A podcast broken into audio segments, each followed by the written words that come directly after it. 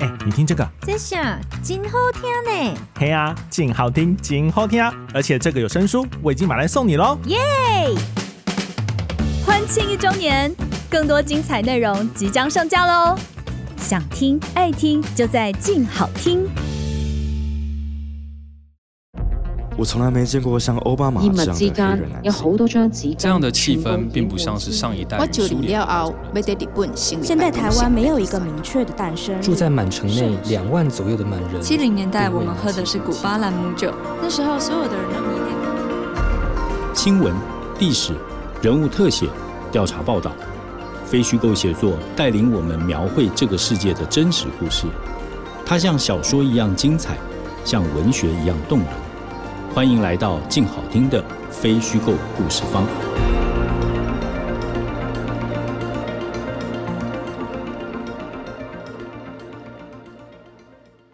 真实故事精彩如小说，动人如文学。大家好，欢迎来到非虚构故事方。这是由静好听与静文学共同制作播出的节目。我是主持人李志德。这是非虚构故事方第三季的最后一集。今天我们的主题不是一本书，而是一位刚刚过世的作家陈柔静。他在去年十月十八号因为一场车祸意外过世。其实，在这两年，不是没有前辈记者过世，但很少有一位前辈记者的过世可以引起社会上这么广泛的回响，特别这些回响都在新闻圈以外。陈柔静先是记者，后来转为作家。从他的作品也可以看到这两种身份。他的第一部作品是一九九三年的《私房政治》，有一个很长的副标题“二十五位政治名人的政坛秘闻”。从这个主标题、副标题看得出来，它就是一部跑了大量的新闻之后集结整理成的深度报道作品。之后的《总统的亲戚》这本书是他作为政治记者的巅峰作品，我们后面会谈到。再之后，他完成了两本政治人物的传记《宫前町九十番地》和《罗福全回忆录》。另外，差不多就在二零零五零六年，陈柔静开始在记者工作的基底上开始深度写作。这些作品的内容常常是读者以往不知道的台湾近代史当中的生活历史。在这个概念下，他完成了像《台湾西方文明初体验》或者《人人身上都是一个时代》。一整个系列的作品，这让他的作品进入到历史研究领域，甚至为建立台湾主体性打开了方向。有这么重要吗？其实，在我看，陈柔静就是一位这么重要的作者。今天为我们介绍陈柔静这位台湾史作家的来宾，是另外一位很棒的台湾史研究者刘夏如，他现任玉山社出版公司的主编。负责的书系称作《亚洲新思维》，另外他还是台北科技大学的兼任讲师。夏如，请请跟大家打个招呼。呃，各位听众朋友，大家好，我是刘夏如。今天很高兴有机会可以跟大家分享一下我对于陈柔縉前辈作品的回顾跟解说，嗯，提供大家更整体的理解。让我们一起来纪念这位非常优秀、重要的作家。是。呃，夏如自己的这个专门研究的领域也是这个日治时代的这个台湾近代史。好，在你的记忆当中，你自己对这个陈柔静这位作家或者这位记者最早或者印象最深刻的作品是什么？嗯、我最早接触到他的作品是呃，《总统是我家亲戚》那本书，就是一九九四年那本书。当时我人还在日本念书。然后我是上若林正章老师的课的时候，他那个课是战后台湾政治，啊，我们用到这本书当做参考用书，比较属于工具性的哈，那个资料性的书籍。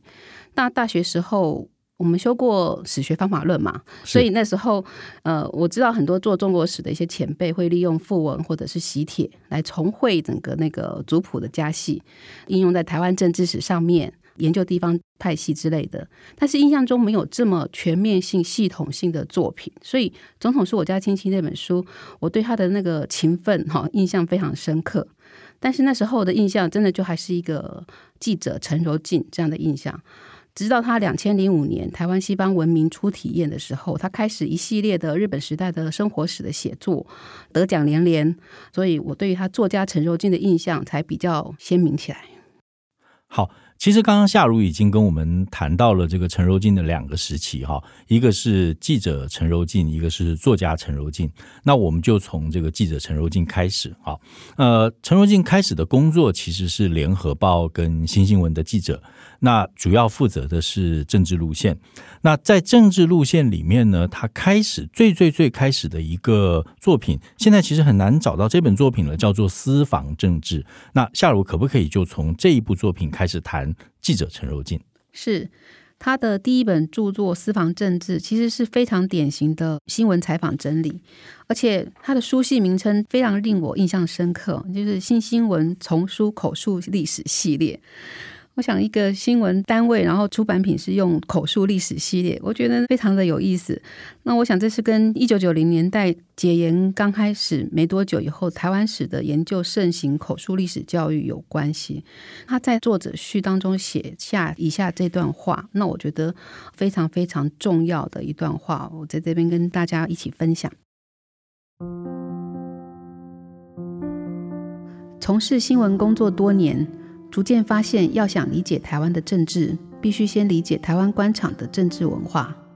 文化不是突然发生，它必定有它所以为文化的历史因素。所以我开始主动而有计划地经常找人询问政坛旧事。我发现，台湾几十年来政治空气紧肃，言论与报道的自由受限。坏则坏矣，现在看来却有个好处，等于我们拥有了累积几十年量的故事。听政坛老故事，可以弥补特殊政治环境造成的记忆空白。当我们比较熟悉早年的政治情境，才能比较了解现在的政治问题，以及个人是站在一个什么样的历史流里。希望大家听故事之余，也能激发更大的热情，来了解台湾的政治，并一起来思考台湾的政治文化该怎么走。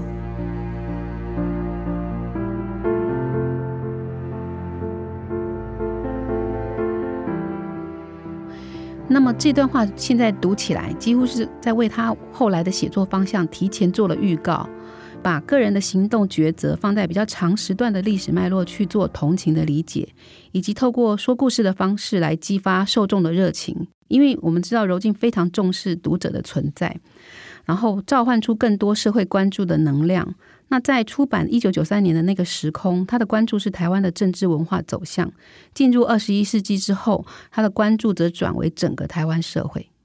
陈如静一本非常重要的作品叫做《总统是我家亲戚》。这一本作品其实它非常特别的一个点，就是它是一个以家谱为中心的一个书写。那这个家谱不是一般人的家谱，而是陈如静从他的这个过去的采访生涯当中所发现的，所以慢慢整理出来的。至少在他写作当时，台湾上层的这个政商家族。那这里面，他大概归纳了大概二三十个政商家族的这个家谱，然后通过这个家谱把他们都联系起来。联系起来之后呢，他其实有一个非常重要的发现，就是发现这些政商，至少在他写作的那个时代，台湾。可以说是被这二三十个政商家族所牢不可破的统治者。那这个是在他早年做的一个非常重要的工作。那这个工作，我们可以说前无古人后无来者了。但是我们从他后来在演讲当中可以看到，他在写这本书的时候，其实这本书有前后两个版本。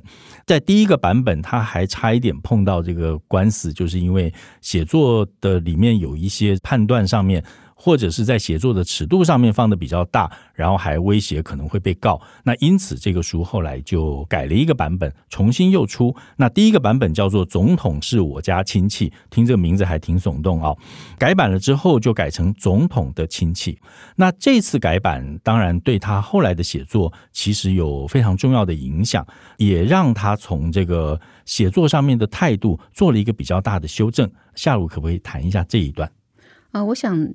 我们从他的那个演讲影片知道，他说因为被告，那打官司的整个过程让他心非常的累，然后也重新反省自己是否把以前写政治评论的习惯带到那个书里面来。后来都觉得说，让他那本书单纯就让他资料性的书，就让他资料性的存在，哈，资料性的写作，让它成为一个工具书就好。可是这种谨慎的旁观者的这种视角，我觉得影响到他最后代笔写作的两本政治人物的回忆录。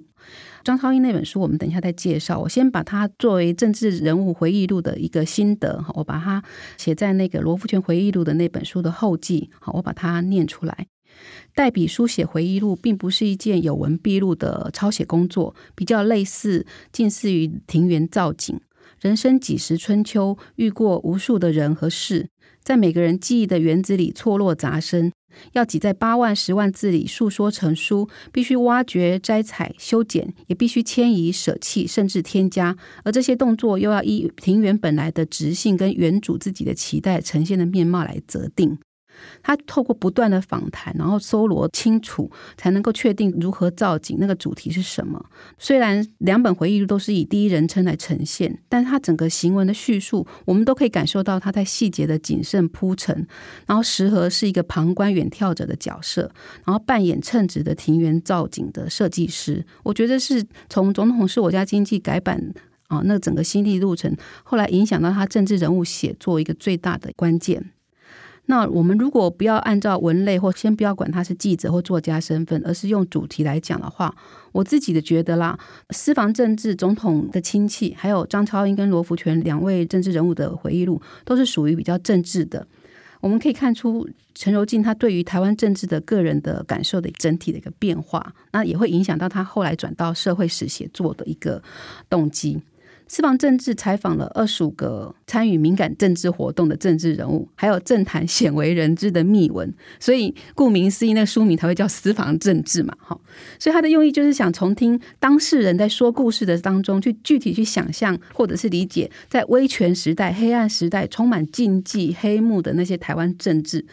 那总统的亲戚就是勾勒志德讲的那个上层阶级的那些政商网络的那个系谱嘛，然后来理解战后台湾政治的具体。是如何运作的嘛？除了本土五大家族，还会触及外省权贵集团之间的联姻的往来嘛？所以他写作那个《总统是我家亲戚》那本书，其实有点是在间接回应了他第一本著作《私房政治》所谓的秘闻、所谓的敏感政治活动，它背后的结构性因素是什么？但是政治这潭水实在太深不可测，一不小心就会溺毙嘛。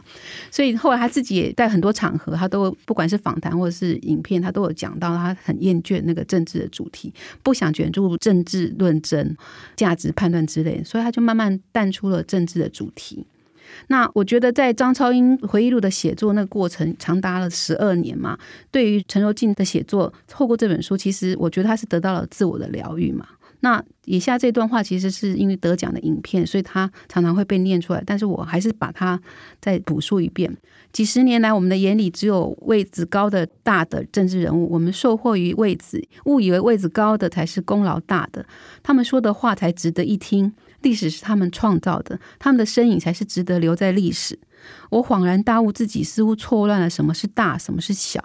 我无意把张先生捧成大人物，但他绝非小人物。他那种要尽一己之力，不谄媚当道，让台湾更好的纯粹念头，不谋权位的纯情行动，在此台湾政坛权欲熏心。道德毁弃的时代，民心一片沉闷与低迷当中，更值得大家体味与学习。两千零六年那时候刚好是陈水扁丑闻发生的时候嘛，所以我觉得他那个整个长达十二年写作当中，一方面从那个总统是我家亲戚的官司纷争当中，重新去反省自己写作的步调、方式、视角。然后他出版这本书，两千零六年的时候，刚好是台湾政坛的低迷的气氛的当中，所以他其实是透过这本书来做一个自己政治写作的一个自我疗愈。刚才夏如提到那个张超英哈，那他其实是陈柔静非常有名的一部作品，叫做《宫前町九十番地》，基本上是一个叫做张超英的人的这个回忆录。哈，那张超英这本回忆录，我自己觉得比较特别的地方是，第一个，张超英自己的这个身份就非常传奇，就是说你可以想象一个富家公子在日本时代吃好喝好。住的也很好，那他住的就在现在这个中山北路锦州街口的那个地方。那这个宫前町九十番地讲的其实就是那一块地，而那块地不是别人地，就是他们家的地。那这个人后来到了这个国民政府来的时候呢，他跟我们印象当中的一般就所谓的这个台籍精英不太一样的，就是他进到了政府体系里面去。然后还没有做到大官，做到了一个中上层的公务员，参与了对美国，特别是后来对日本非常重要的这些外交事务，所以他是以一个事务官的角度去描述国民党威权统治时期的一个，至少到目前为止，我认为是独一无二的一部作品。我觉得他对于历史的这个。认识或者是丰富性在于，以前我们几乎没有看过所谓的台湾省级的官员这么直接的去谈他所接触到的国民党的内政。那这本书到目前为止其实都还是第一部，因为刚才夏如提到了另外一本就罗福全的回忆录，但罗福全毕竟是一个到了陈水扁执政时期才禁用的一个政务官，他对于政府内部的运作其实他没有太多的叙述，因为罗福全好多是他自己。个人的事业，那当然那个事业其实非常的精彩。但是我觉得张超英这本书的这个不可取代性，我觉得到今天为止其实都还是这样。那这个是陈柔静的政治写作。那在他的政治写作之后，其实我们观察到陈柔静的写作有一个非常大的转变，就是从政治转向社会，特别是他就把。几乎研究写作的焦点聚焦在日本时代的台湾一般民众的这个社会生活或者是商业活动。下午能不能够介绍一下这一段？呃，我趁这个机会，整个从九零年代到二零二零年最后一本《大港的女儿》这整个十三本著作做一个回顾之后，我发现柔縉前辈的作品其实跟这三十年来台湾史研究的发展意外的有一些方向的一致性。那九零年代解严之后，台湾史的研究其实是比较偏政治史、反抗史、运动史之类的。后来发现说，这样子的一个国家对社会的构图没有办法呈现大众生活真实的情感。还有整个生活的实际的面向，所以呃，若林真丈老师或吴明超老师他们会强调社会史的取径，哈，这样 approach 才是理解台湾社会、台湾人心情的一个必然的一个走向、一个取径。那刚好历史学界不限于台湾史学界，历史学界有一个叫做文化转向这样一个词，也就是说，传统文化的定义诠释权是由精英上层阶级去掌握的。那所谓的文化转向，就是他会把文化的转成一个比较普罗的、大众的、唯物的、物质性的，而不再是一些中上阶层强调的那些说辞。那柔縉前辈的作品在两千零五年以后，整个往这个物质文明、然后商业文明、大众生活面向这些庶民生活的时态，哈，还有广告之类的这些呃五花八门的那些题材，其实都很符合这个文化转向的学院的大方向。然后再配合台湾史内部本身的运动史、反政治史的一些修正，转向社会史。不管是台湾史内部的社会史的 approach，或者是整个历史学界的这个文化转向的这个大潮流，我觉得柔縉在两千年以后的这个整个作品，都呈现跟这个方向是一致的发展。一个具体的角度来讲，譬如说。他把视角从那个总统是我家亲戚上层阶级那个权贵转到社会大众，他喜欢光明正面的去探究，即使是讨论物质文明带来的一体两面的黑暗的部分。譬如说，他写日系百货公司，他有一些虚荣行窃的一些新闻，然后也会去批判资本主义运作的恶。可是他并没有这样子正面去骂，而是两造并成，没有特别去负面看待，或者是用以前传统的抗日亲日那种二分法的论述。他自己在诠释这样子的一些物质文明，然后社会大众史的写作当中，他是自我期许是一个中介者，也就是说，他不想要去强调自己的立场。然后这个跟我们刚刚讲到，他因为政治写作官司被告，然后修正自己立场，其实可能有一些关系。可是更可能是说，他想要期许自己是一个中介。业者把战前战后的历史的连续性传递给读者，然后认为写作就是要快乐，所以他已经摆脱了从前政治写作那样子的一个框架。那这个框架其实他自己可能没有意识到，可是在两千年之后的整个写作确实呈现出这样的方向。刚刚我们有跟志德做一些事前功课哈，就是说他从这个方向，其实他自己本来没有意识到，但是后来很清楚的意识到，其实是从那个人人身上都有一个时代那本书，二零零九年的出版的时候，他其实并没有意识到自己其实正在做一个文化转向的工作。哈，那到二零一六年的时候，他就很清楚知道自己其实是在提供一个更广大的一个。创作的素材。好，那这个转向其实是他后来才意识到的。也就是说，我们在看他两千年当时出版的作品，他其实是一个很聪慧、很优秀，然后从自己个人经历出发，可是他在无意间累积了非常多对台湾史研究的一个辅助的素材。那这些素材其实都为我们日后铺下了非常好的研究的一些根基。是。夏如谈到这里，就让我想起最近非常红的一出连续剧，叫做《茶金》。因为有了《茶金》这个作品，坦白讲，我们去想象夏如刚才谈的那个观念，或者是我们去想象陈若静的作品可以给我们的贡献，其实我们就更好想象。那今天有了我们刚刚提到像《茶金》这样的作品，我愿意举一个例子，就是说。大家看到那个《茶金》作品里面，它设定的时间是一九四五年之后，就是战后。里面这个漂亮的这个大小姐连云涵就到这个英国去，带着茶叶就去参加比赛，然后后来就得到了名次。那这一段哦，我相信其实是有所本的，因为如果你看到陈柔縉的作品的话，他会描述他写的故事是，其实在一九零零年。在巴黎举行的万国博览会，其实当时台湾就有茶商带着台湾的乌龙茶到巴黎去，而且他描述的非常生动，他还是这个沿街发传单，向欧洲人介绍台湾的这个乌龙茶。那后来还真的参加了评比，参加评比还得到了跟席兰红茶一样，就共同拿到冠军。但是拿到冠军的不是这个戏剧里面讲的新竹的碰风茶，而是乌龙茶，而且这个时间。比《茶经》里面设定的那个时间，其实还早半个世纪。就这件事情发生在一九零零年。刚才夏如我用了一个很有趣的字，叫做“全称”。所谓的“全称”，就是说，至少在我自己当年受到的这个中学教育里面，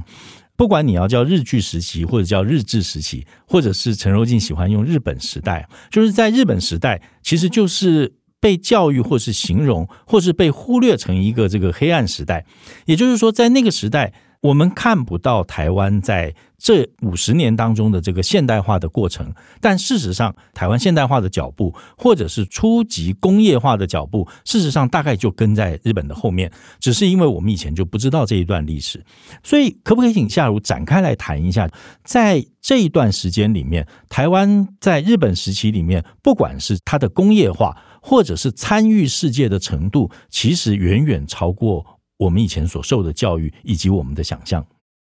嗯、呃，对，就是殖民主义一定伴随着近代化、现代化，基本上是学界的共识嘛。那如何去拆解殖民的恶的部分，跟如何评价现代化这些比较光明的部分，其实一直都是。做历史研究这一块一定是会去碰触到的。那我们用柔静自己的话来诠释的话，就是以他两千零五年出版的那本《台湾西方文明初体验》，也就是说，他从政治转向社会的那本代表作。啊，其实他的序言里面把整个判断写得非常清楚明白。也就是说，他他大约他就是说，台湾的历史的书写，哈，台湾人的历史并不等于台湾的历史。也就是说，他不要以族群分，而是以这块土地为依归做区分的话，日本人也是台湾历史的一部分。那你正确评价日本或日本人留下的那些物质文明建设，其实也是在重新理解跟评价战后的新移民的贡献，不管是好或坏，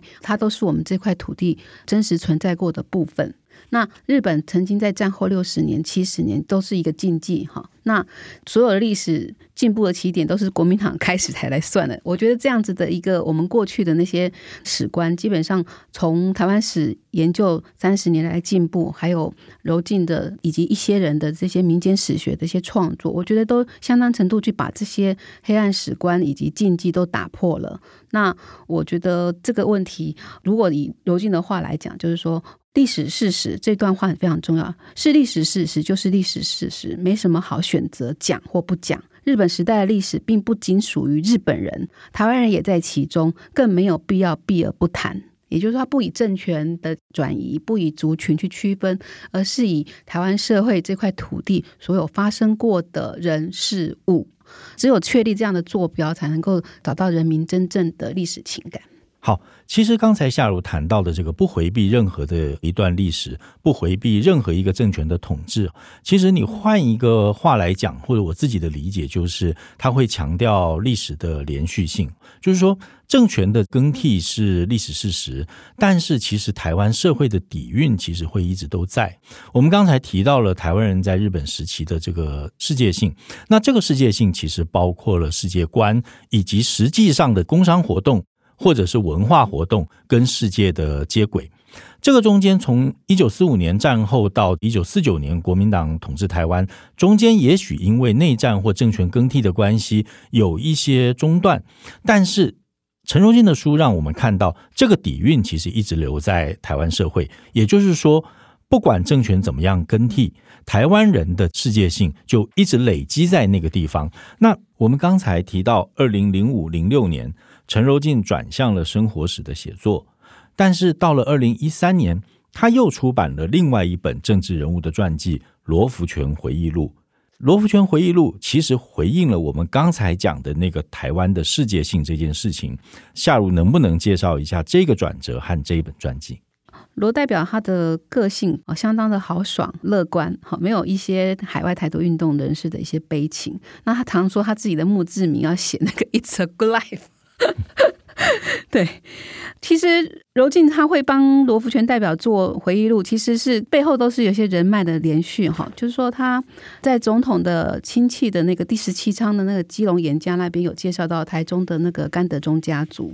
后来张超英先生亲自请他作传之后，因为很受好评，所以张超英周遭的人就很多人都要来找陈柔静帮他写传记。但是陈柔静说他不轻易替人作传嘛，他并不是看官位大小，你看他都可以替一个中高阶的文官写传记的。所以他不是看官阶大小，而是看缘分跟直觉。用他自己在《罗福全回忆录》的后记来写，他就是说，但凭缘分跟直觉。那因为是罗代表他这种世界人的个性，还有他特殊的经历，譬如他以他经济学的专家的身份进了联合国，但是台湾是进不了联合国的。对，他这种特殊的经历，让他觉得是一个非典型的政治人物，这是吸引啊柔静写作的原因。那刚刚介绍说他会帮罗福全作传，除了他个性之外，背后最早是有人牵线嘛？那牵线那个整个过程其实也很反映《总统是我家亲戚》那本书写作的贡献，因为所以是个人际关系牵过去的。对，其实他整个传记写作，包括到最后一本《大港的女儿》，connection 其实是一串下去的，其实很符合他《总统是我家亲戚》的结构的那个呈现哈。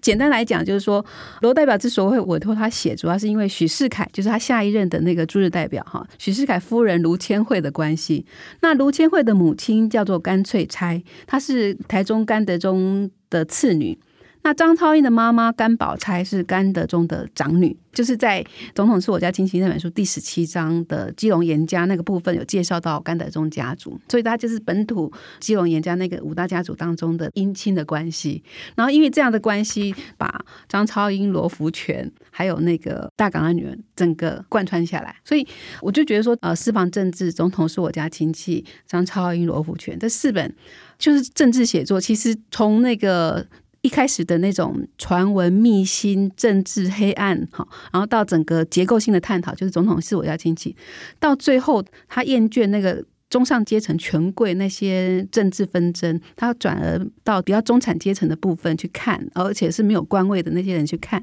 以张超英为例子，然后他其实已经不想再写政治的东西了，可是又因为这些人脉的关系，又让他重新要执笔罗福全的那个回忆录。那也因为罗福全他的那个世界人的个性乐观，然后他是一个非典型政治人物，所以他最后其实是以记者身份出发书写政治，然后以非典型的政治人物做。作品向政治快乐的告别，很符合他想要追求中介人的快乐这样子的一个出版的那个主旨，所以我觉得整个记者陈柔静跟政治主题的书写，到最后他以大港女儿，其实说他要摆脱政治那些关联、那些人脉，其实还是一直以来都是他的关怀嘛。啊，那些串联还是他的关怀，而且他的创作也都是要受到这些长辈，像他会在每一本书的后记或者是前言当中介绍这是哪一个长辈、哪一个高女世代的后辈介绍，所以他整个不管是政治史或是社会史的。写作其实到最后都是这些具体的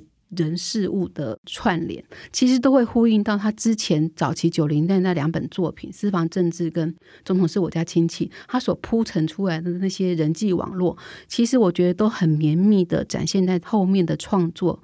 基本创作当中的成书的背景跟写作的动机。也许他成书出来的作品，其实是一个很唯物史观的、很物质文明的、吃喝玩乐、喜 喜怒哀乐这些很具体而为的情感的部分。可是，在写作当初，可以提供材料，可以找人提供照片，实际上的照片，可以找人去找说，呃，这个。建筑物以前是谁谁谁在做什么？这些如果没有人去串联，是不可能完成的。所以我们发现陈荣进作品写的，即使是在讲物质，他的关怀基本上还是从人出发，而且最后牵成的也是人在帮助他。回过来是说，台湾的历史要以这个土地为依归，你的历史叙述要能够打动人，一定是要符合人民的真实的历史记忆跟历史情感。那这些东西从以前他的政治写作到社会写作，我觉得这些转型当中，我都可以看到他的关怀始终都没有变。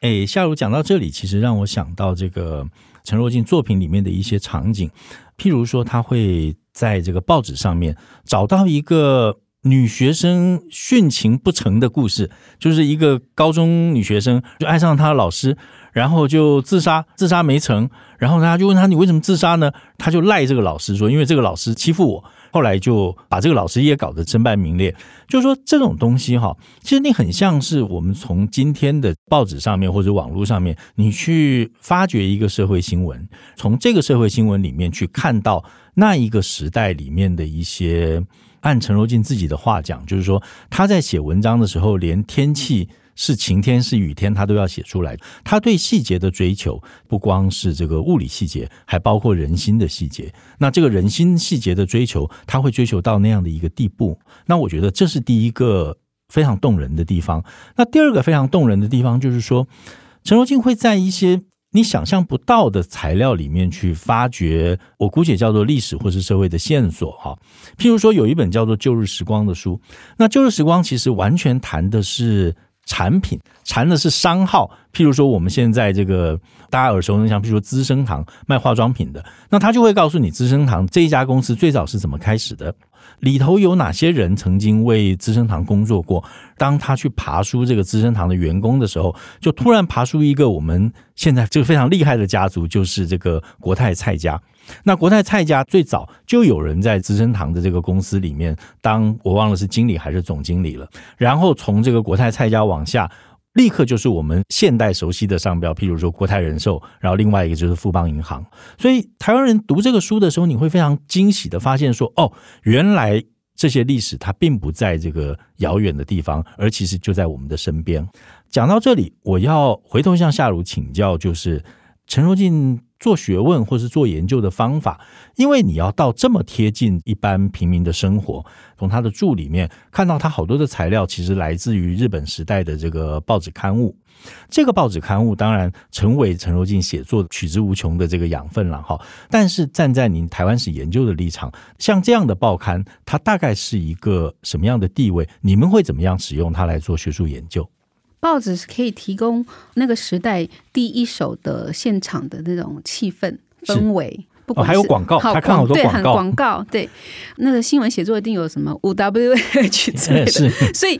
我觉得陈柔縉写作其实就是有点新闻写作那个时间、地点、天气什么什么，它都细节一定都要照那个金字塔结构去把它铺陈的很清楚。那报纸的话，就是九零年代刚开始做台湾史研究的时候，我们基本上是没有数位化哈，没有像今天。到处都可以网络检索，我们都是直接进央图的那个台湾分馆里面去找他那个台湾特长室里面的资料，直接去翻阅当时泛黄的书籍杂志。好，那报纸后来有做成微卷，我们也是一张一张去影印啊，确定范围把它列印出来，不是像现在 database 或者是大数据，一个 keyword 关键字进去就可以做出很多的主题串联出来。所以呃，我觉得科学技术的改变其实会影响我们主题的选择。而像以前我们那种手工业的话，不可能写那么大题目。我觉得陈柔静学姐是一个很勤奋的作者，她不是在图书馆路上，就是在家里在写作。我觉得，而且很多人看到她都是在台湾图书馆看到她嘛，哈，所以她那个勤跑图书馆，勤用当时开放的报纸杂志，是一个她很重要资料的来源。她很特别的地方，就是说她不是用什么。历史学家特长的私有的资料，它都是公开的，一般市民都可以去利用的。那他厉害就是说，每个人都可以利用的资料，为什么只有他可以去把它写出来？我觉得这个就是他特别的地方。那报纸的研究资料的那个重要性，我觉得这个并不是重点。我觉得是说，他为什么会想要写这么多的细节去呈现，然后为什么他认为这些细节可以打动读者？这是我比较好奇的地方。那这就是像我们之前的暖身活动一样，我觉得是因为他在很多场合访谈当中，他有提到说，台湾人其实是一个不善于做抽象思考的民族，因为政权的更迭太过于频繁，人民一直没有当家做主过嘛，哈，所以他不善于去做这种抽象的思考，因为抽象思考需要一个长期稳定的累积嘛。那台湾没有这样的环境，那台湾人习惯用。讲的比较直白一点，就是远视近利，要看到一个利益具体的存在，啊，或者一个一个具象性的物质的存在，他才会有感觉。所以他写了这么多的细节，写了这么多的物质的文明的部分，其实我觉得刚好是很符合台湾人目前当下的心性习性。其实这个不是说它不重要，因为在学院里面做历史记忆研究的，他们会有一个很重要的前提，就是说历史记忆不是缥缈虚无的，它是必须依附在一个具体的形物上面。譬如说，一纸父亲父祖辈创业的皮箱，一条玉佩项链。或者是一个长跑盒里面某一张家书族谱，反正就是要有一个具体的东西。记忆不是抽象存在，它是必须要有一个具体的形物。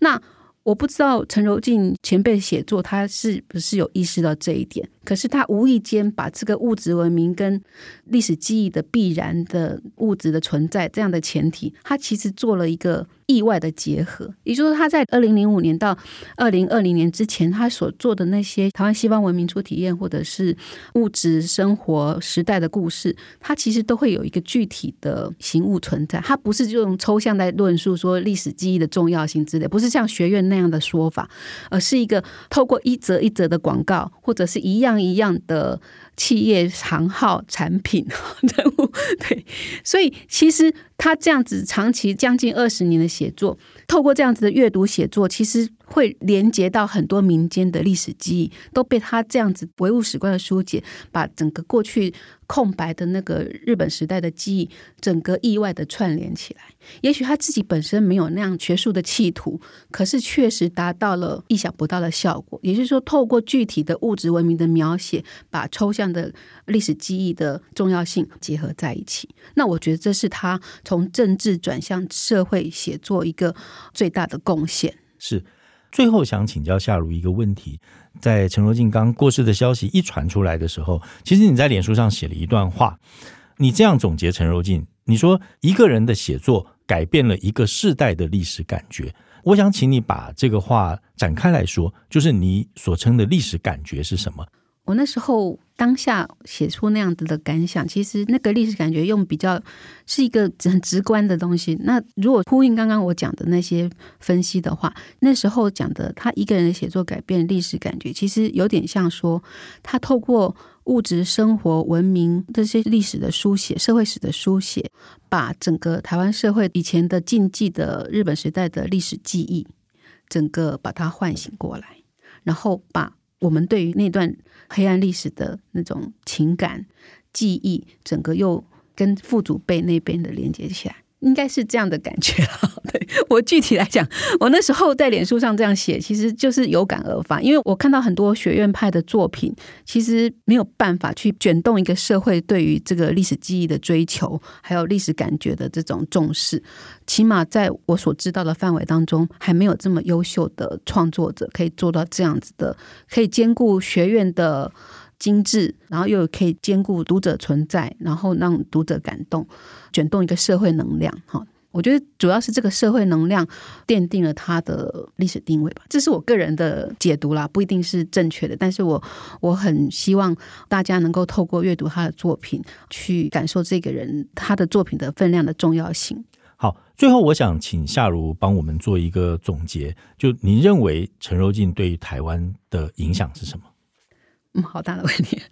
最近因为这个机会，我把陈柔縉前辈的十三本著作哈，整个重新再 review 一遍。那整理回顾的过程，我意外的发现，陈柔静的整个创作的过程跟台湾研究这三十年来的进程，它呈现的一个平行呼应的发展。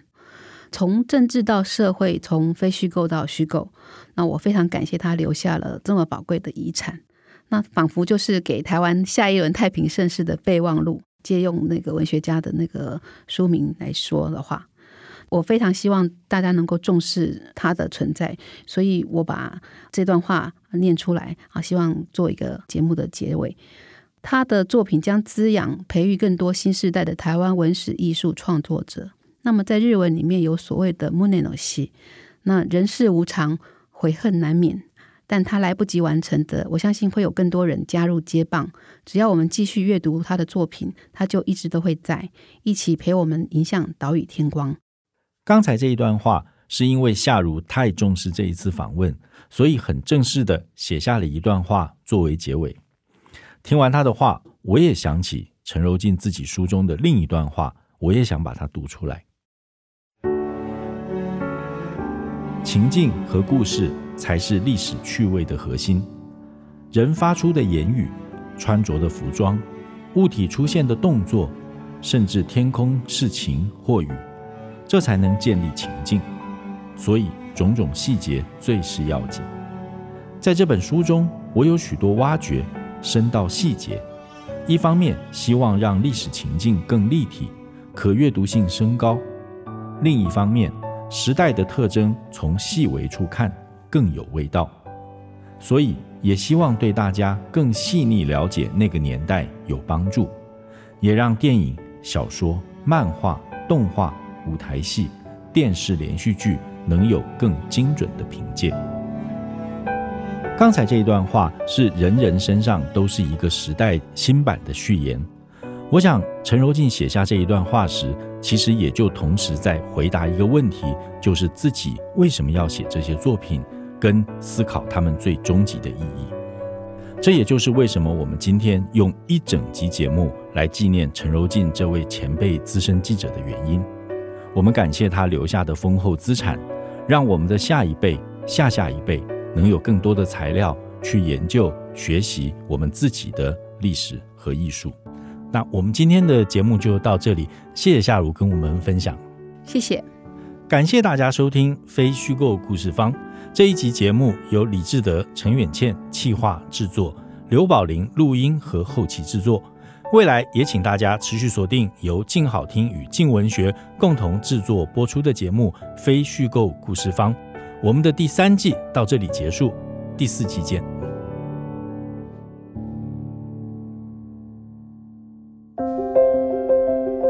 想听爱听，就在静好听。